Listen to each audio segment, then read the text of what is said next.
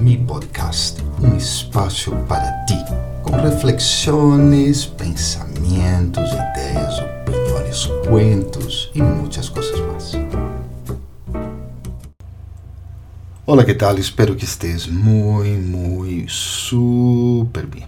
Bueno, mira, hoje vou tocar um ponto um pouco mais delicado, algo mais personal. Quando era ninho, um conceito que para mim era difícil compreender foi o de la traição. E eu me imaginava traicionando, sendo traicionado por alguém, pero muito difícil, ¿ya?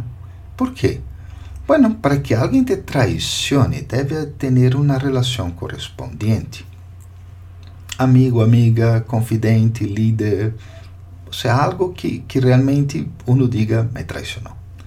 Pero se a pessoa te ha traicionado, realmente não era tu amigo, tua amiga. Lo que lhe contaste em secreto, ela não lo guardou, assim que tampouco era confidente. Péssimo su liderazgo, pois a confiança é uma das bases fundamentais disso. Sin embargo, quando um dia me senti traicionado, ah, sim, isto me causou uma herida que, apesar de não ser física, foi igualmente dolorosa me di conta de por que minha lógica simplista não sempre funciona. E creio que meu exemplo de sanação e superação pode ajudar a aliviar ou incluso transformar essa experiência na vida de outros. Em primeiro lugar, me dou conta que houve uma grande falha de comunicação, um montão de suposições. Aunque eu te dijera que a culpa é de la outra pessoa, sei que não foi assim. Se a outra pessoa, meu amigo, minha amiga, supuso algo, é porque de alguma forma minhas palavras e sentimentos não chegaram como deviam chegar.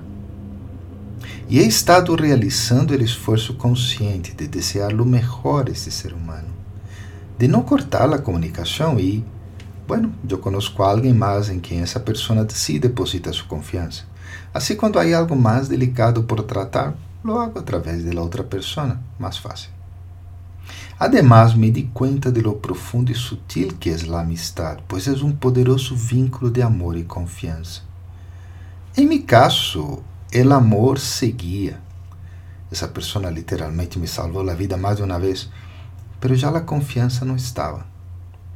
Em vez de tratar de recuperá-la, eu decidi invertir minha energia em recuperar a confiança em mim mesmo, pois foi sua ausência que me hizo sentir a traição. Eu reconozco que se tivesse suficiente autoconfiança, a situação não me veria afetado tanto, de pronto nada.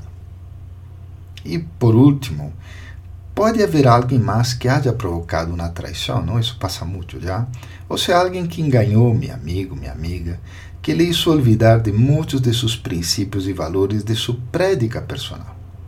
Em este caso, o caminho que decidi seguir com relação a essa pessoa, e te recomendo também, é já não entrar mais em contato com esse ser humano, não pensar mal, nem tampouco desejar falar com esta pessoa, sino manter o coração limpo e com buenos desejos.